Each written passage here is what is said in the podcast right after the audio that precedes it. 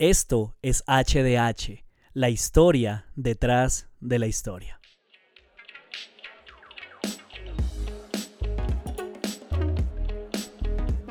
Bueno, bienvenidos nuevamente estudiantes, aprendices a este espacio HDH Podcast. Episodio 31, me siento muy feliz de estar conectado con ustedes nuevamente, una semana más, una clase más. Eh, me alegra saber que semana tras semana hay personas que se están conectando por primera vez, a los cuales les damos la bienvenida a nuestra familia, a nuestra pequeña academia. Y pues sí, me siento contento por eso, pero también me siento contento por todos aquellos que fielmente nos acompañan semana tras semana. Entonces, les cuento, eh, estamos en un estudio exegético y hermenéutico sobre eh, diferentes géneros de la Biblia. En este momento, hoy, estamos iniciando un género literario, el penúltimo, que es los libros de sabiduría. Y ya luego de estos dos capítulos que se van a venir, terminaríamos con el último que es Apocalipsis, que sin duda creo que a muchos les va a agradar, eh, van a disfrutarlo, no lo están esperando. Sin embargo, les aseguro que de este material tenemos mucho que aprender, principios para la vida. Eh, así que pues nada, espero que disfruten este contenido, que estén atentos, que estén dispuestos y para que puedan disfrutar pues todo lo que hemos preparado para ustedes. Así que no siendo nada más, pues bienvenidos. Episodio 31, Introducción a la Hermenéutica Bíblica, parte 18, o como lo hemos denominado, la sabiduría de Miyagi, Okwei y Hakuna Matata. El sabio Puede sentarse en un hormiguero, pero solo el necio se queda sentado en él. Proverbio chino.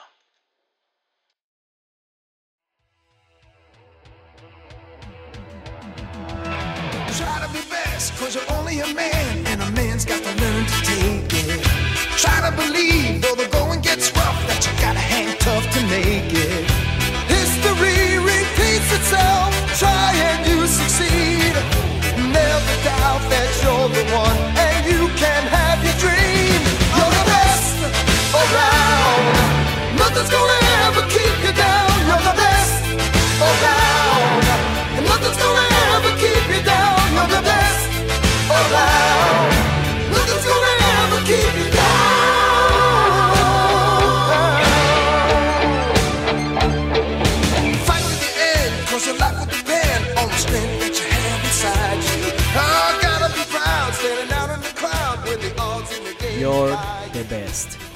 are the best.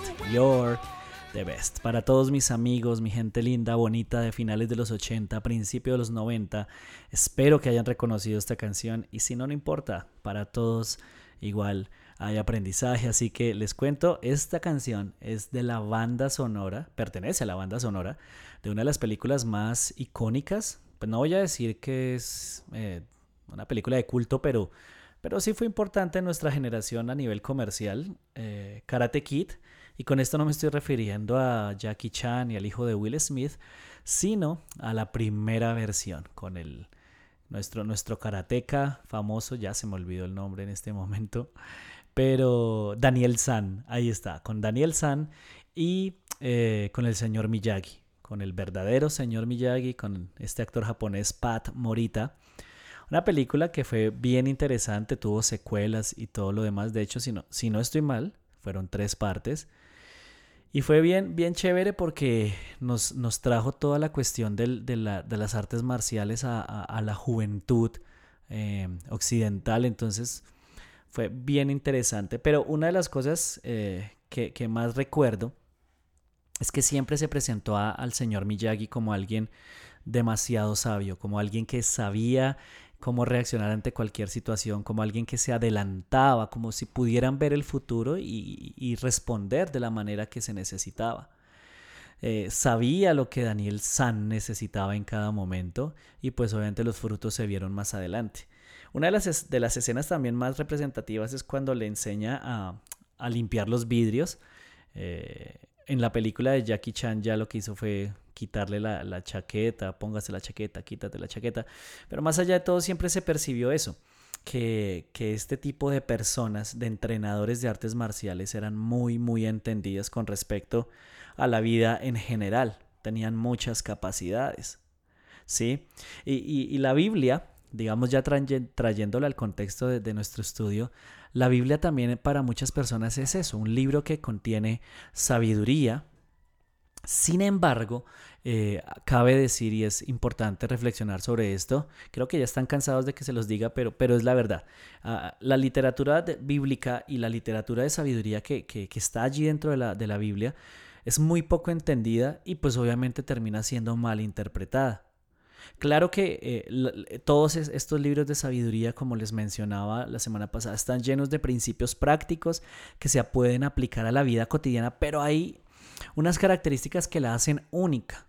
Porque si nos quedamos solamente en eso, pues tenemos la sabiduría de, muchas religiones que nos llevan a, aplicar principios a la vida cotidiana y que pueden producir pues buenos frutos. Pero entonces ya, ya eso lo vamos a ver en un momento. Entonces, los integrantes de, lo que se conoce como la, la, literatura de sabiduría de la Biblia son los libros de Proverbios, Job y Eclesiastés y algunos consideran Cantar de los Cantares. Pero para partir desde lo más básico, para que nos organicemos, porque de hecho vamos a hablar acerca de, estos tres libros la próxima semana, el próximo episodio, necesitamos ponerle como unos fundamentos y creo que el, más básico de todos es hablar acerca de qué es la sabiduría, ¿no? Y de acuerdo a, una definición básica, comprensible, podemos decir que es la capacidad para tomar decisiones piadosas en la vida. Sí, eh, eh, aquí, y aquí hay algo bien, bien interesante y es que hoy en día nosotros consideramos dentro del nicho cristiano eh, a muchos predicadores, a muchos comunicadores como personas sabias. Y tienen unas frases que uno dice, por Dios, como que, wow, nunca se me había ocurrido una cosa de, por ese estilo. Sí, o sea, como esas perlas que botaba el señor Miyagi, como que uno le dejaban como que, uy, pequeños saltamontes. Y, uno quedaba sorprendido como que decía, no soy nada, ¿sí? Pero, pero el asunto es, no solamente con el señor Miyagi, sino eh, con, con, todos los que nosotros consideramos como personas sabias. Una de las características precisamente de la sabiduría es que no hay sabiduría que, que, o sea, no se puede considerar sabiduría algo que yo no he aplicado a mi propia vida. Sí, espero que me esté haciendo entender. No me pueden considerar sabio si lo que yo estoy enseñando no lo estoy viviendo yo en mi propia vida. Entonces, como les decía, hoy tenemos predicadores, comunicadores que hablan demasiado, pero fuera del escenario no sabemos si en realidad están aplicando estos principios. Y entonces, cuando ya vamos a, la hora de, leer los libros de sabiduría, nos podemos encontrar con algunas cosas que tenemos que tener presentes. Y, yo las he agrupado en pequeñas ideas, eh, porque como les digo, el, digamos, el enfoque de estas es como poner los fundamentos y ya la próxima semana continuamos con lo que tiene eh, con los secretos, digamos así, con las enseñanzas eh, hermenéuticas que contienen estos libros que les mencioné hace un momento. Entonces, el asunto de la literatura de sabiduría es que ha sido abusada de tres maneras. Partamos de ahí. Que eh, en primer lugar, los textos se leen como fragmentos y no como un todo. Y sí que pasa con los proverbios. Entonces, eso es importante tenerlo ahí presente solamente pues como creemos que son perlas sueltas, entonces las leemos así y no, pueden terminar eh, causando pues interpretaciones equivocadas. En segundo lugar, a veces se malinterpretan los términos y categorías sapienciales, así como los estilos y modos sapienciales. De la misma manera que los salmos pueden ser categorizados, la literatura sapiencial también. Entonces, por ejemplo, Proverbios 14:7 tenemos acá, mantente a distancia del necio, pues en sus labios no hallarás conocimiento. Y aquí no está haciendo referencia a alguien que carezca de capacidades eh, cognitivas, eh, sí, de capacidades eh, de razonamiento, no. Aquí cuando nosotros vamos al original, vamos a ver que la palabra necio, digamos, en todo el libro de los proverbios hace referencia a aquel que es infiel a Dios. ¿Sí? Entonces, no es como que, ay, aquel persona no, no tiene estudios, no me puede aportar sabiduría. No, no, no, no, no. Está haciendo referencia a todo aquel que no considera a Dios como importante en su vida. Entonces, al desconocer ese tipo de cosas, podemos torcer, pues obviamente, eh, lo, que, lo que Dios quiere enseñarnos. Entonces, necio no es aquel, como les digo, que siempre pensamos que, que, en nuestra cabeza a veces entra, sino pues quien dice la Biblia realmente que es. Y número tres, por lo general no se sigue la línea argumental en la historia. Por lo menos eso pasa eh, en Job con, este versículo, lo, lo, estoy buscando aquí en este momento. Job y Salmos, Job 15:20, dice de la siguiente manera. Job 15:20. El impío se ve atormentado toda su vida, el desalmado tiene sus años contados. Si somos honestos, eso no siempre es así. Hay mucha gente que está lejos de Dios y que son muy felices. La verdad es esa, no les falta nada en este momento. No, no quiero que lo pensemos en el hoy. Sí, hay gente que es desalmada, pero que no está sufriendo nada terrible como lo dice Job ahí. No todas las personas desalmadas tienen sus años contados. Hay muchos políticos que llevan años y años y años, y aunque son malos, ahí siguen sanos como un roble. Entonces, si nosotros tomamos solamente este texto así nomás, pues podríamos hacer de eso una idea y decir, todas las personas que son así, así les va a pasar esto. No, no, hay que leer el texto dentro de su contexto y nos vamos a dar cuenta que pertenece a otra idea diferente.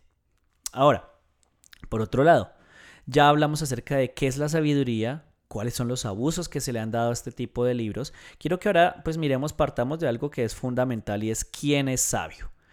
Sabio es alguien como el señor Miyagi, sabio es alguien como muchos de, nuestros familiares que son ancianos. Quiero que miremos lo que dice la Biblia al respecto. La sabiduría no es algo teórico o abstracto, no es algo que se queda en el razonamiento, sino algo que existe solo cuando una persona piensa y actúa de acuerdo con la verdad al tomar muchas de las decisiones que la vida demanda. Escúchenme bien esto. La sabiduría no es algo teórico o abstracto, sino algo que existe solo cuando una persona piensa y actúa de acuerdo con la verdad al tomar muchas de las decisiones que la vida demanda. O sea, tiene la verdad, conoce la verdad, pero aplica esa verdad cuando la vida así lo requiere. En otras palabras, el individuo sabio es en extremo práctico y no solo teórico, ¿sí?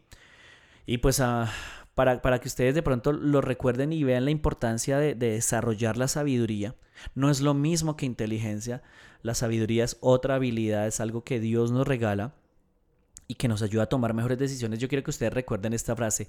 Las decisiones que tomamos cada mañana determinan el rumbo que toma nuestra vida. Las decisiones que tomamos cada mañana determinan el rumbo que toma nuestra vida. Por más pequeñas que sean, todas tienen injerencia en cómo se va desarrollando eh, cada una de nuestras vidas. Así que es importantísimo. Si queremos, eh, digamos, experimentar todo lo que Dios ha planeado para nosotros, tenemos que, digamos, comprometernos con desarrollar la sabiduría. Y es que, a, a diferencia de muchas otras enseñanzas no judías, como les decía hace un momento, lo que hace, lo que hace a, la, Biblia en general y a la literatura eh, de sabiduría diferente es que esta inicia es con el temor a Dios. No se trata de, de, obtener más conocimiento, no se trata de aislarse, no se trata de tantas cosas que el mundo nos enseña, sino todo parte desde Dios, de reconocerlo a Él como, como el más sabio, de reconocerlo a Él como el más inteligente, como, como el que quiere direccionar nuestras vidas. Y entonces la meta se convierte en tener una vida responsable y exitosa, no en términos humanos, sino en términos divinos, de la misma manera que Dios ve la vida.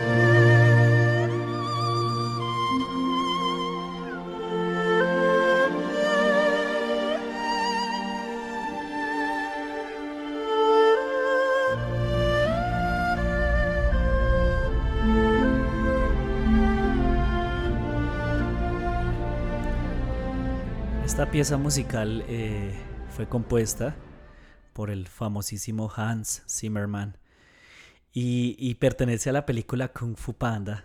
Creo que también, bueno, muchas de las cosas que tienen que ver con la cultura oriental están ligadas o se consideran que, que van de la mano con la sabiduría. Y obviamente el maestro Ogway hace parte de esto. Sí, una de las, de las cosas que, que, más es, eh, digamos que es más llamativa son las frases que él dice, cómo le habla a Po pero no, yo digo, con esta música de fondo cualquiera puede parecer sabio. Y, para demostrarles que es así, solamente déjenme leerles una de las frases que, él ha dicho en la película, que dijo en la película, y la, acompañamos con la música de fondo y les aseguro que toma un, un aspecto diferente, ¿no? Empecemos. Uno, música y tres, ya. Tu mente es como esta agua. Cuando está agitada es difícil ver pero si se tranquiliza, la respuesta aparece clara. Uno suele hallar su destino en el sendero que toma para evitarlo. Jamás cumplirás con tu destino hasta que dejes la ilusión del control. Los accidentes no existen. ¿Cuándo entenderás que mientras más tomas, menos tienes? Las noticias son solo noticias, no hay noticias malas ni noticias buenas. Y mi favorita, ¿Estás preocupado por lo que fue y lo que va a ser? Hay un dicho, el ayer es historia, el mañana es un misterio, pero el hoy es un obsequio, por eso se llama presente. ¡Oh! ¡Qué frases! Y con esa música de fondo queda uno más, más sabio, más sabio todavía. Pero cuando nosotros nos acercamos a, a la literatura de sabiduría de la Biblia, es muy diferente, no la pinta como esa persona que solamente habla, sino que da ejemplo con su vida. Y cuando la Biblia menciona a los maestros de sabiduría, eran aquellas personas que se dedicaban a buscar la sabiduría, la enseñaban a otros, pero lo que le daba peso, digamos, a su hoja de vida era que era comprobable que lo que ellos hablaban, pues obviamente era verdad.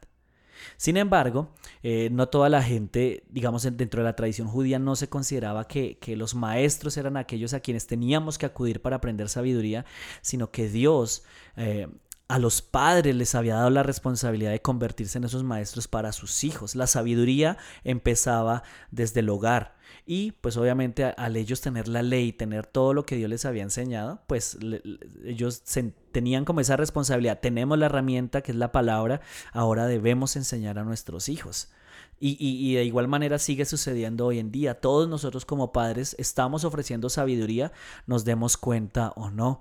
Eh, eh, les estamos enseñando a nuestros hijos varones cómo se trata a las mujeres, eh, les estamos enseñando a nuestras hijas mujeres cuál es el rol de acuerdo a, la Biblia que, ellas tienen que desempeñar. Eh, ni siquiera tenemos que sentarlos y decirles muchas cosas, sino que nuestro ejemplo está modelando esa sabiduría que ellos van adquiriendo. Entonces, pues obviamente si nosotros somos conscientes de eso, vamos a entender que el, bien mayor que les podemos enseñar a cada uno de nuestros hijos es que aprendan a hacer la voluntad de Dios, que la descubran y que la apliquen a sus propias vidas también. Pero por otro lado, todos nosotros también estamos recibiendo sabiduría de las personas que nos rodean.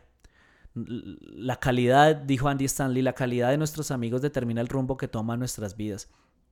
Y es verdad, las personas a, las que nosotros le prestamos nuestros, nuestros oídos tienen mucha influencia en, el desarrollo de esa cosmovisión que cada uno de nosotros tiene acerca de la vida, de Dios, de las finanzas, de las relaciones, de todo.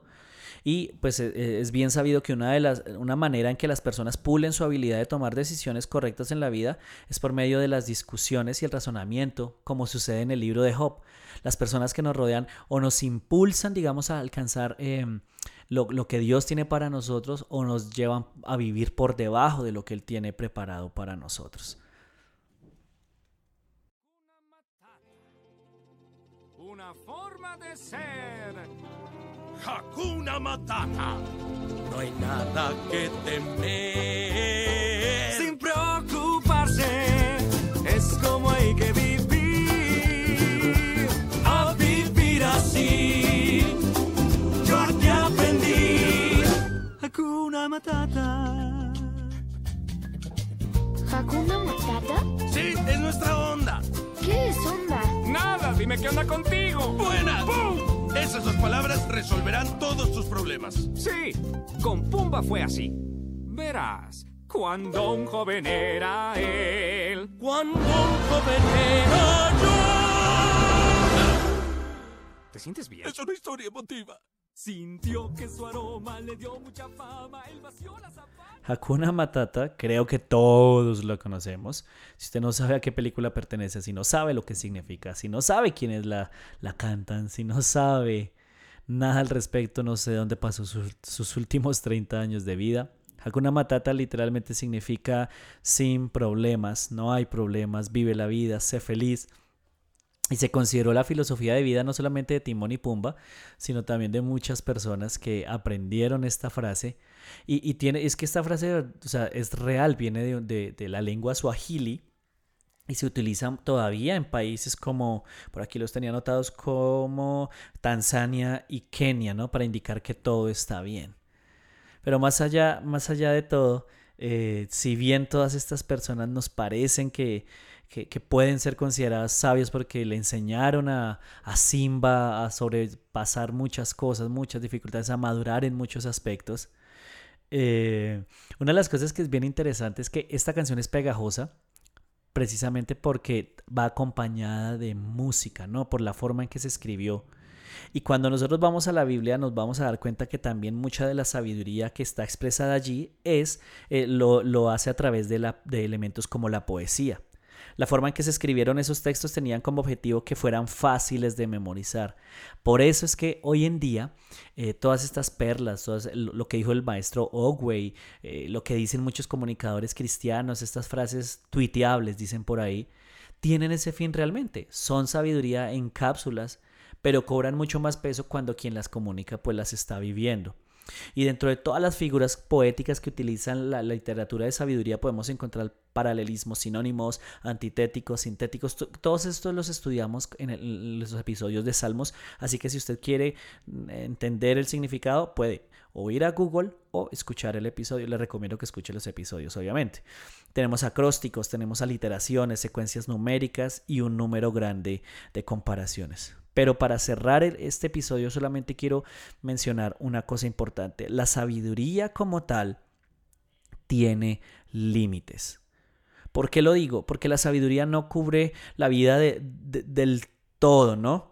Cuando vamos al, al estudio eh, de la literatura de, de sabiduría, nos vamos a dar cuenta que al ser demasiado práctica tiende a no tocar temas teológicos o históricos tan importantes en otros lugares de la Biblia. Y ojo con esto porque aquí es donde, donde quiero dejar como conclusión, ser muy sabio eh, eh, o entender lo, lo que significa ser sabio, ser hábil, tener pericia en la sabiduría no garantiza que se use como se debe. ¿Sí? De hecho, desarrollarla, buscarla, no garantiza que uno pues eh, la ejecute de la manera que tiene que hacerlo. Y, y, y por qué les mencioné desde el principio lo de los comunicadores cristianos? Porque hay muchas personas que son sabias, no podemos negarlo, pero a veces la sabiduría puede ser usada mal.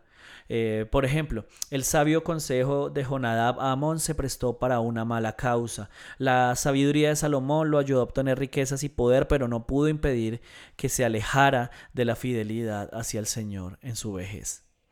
Así que hay mucho más que hablar, pero no quiero, no quiero eh, alargarme demasiado innecesariamente. La próxima semana vamos a hablar acerca de ya la sabiduría que vemos presente en Eclesiastes, en Job y, y en Proverbios. Y de hecho vamos a tocar algo de cantar de los cantares, ya de manera específica vamos a ver las consideraciones hermenéuticas. Y hay mucho más, hay mucho más, pero yo quiero que nos quedemos con eso. La sabiduría es esa capacidad de- tomar decisiones basados en la verdad. ¿Cuál verdad? La verdad de Dios, teniéndolo a Él como fundamento y ahí sí pues actuar en el resto de cosas que la vida pone por delante.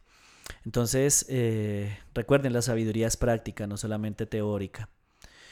Y pues de nada serviría llenarnos la cabeza de información si no hay aplicación. Así que dejemos hasta ahí, creo que hemos hemos trabajado bien, hemos estado eh, aprendiendo una buena cantidad de cositas, pero pues les dejo para que lo mastiquen, para que lo mediten durante esta semana.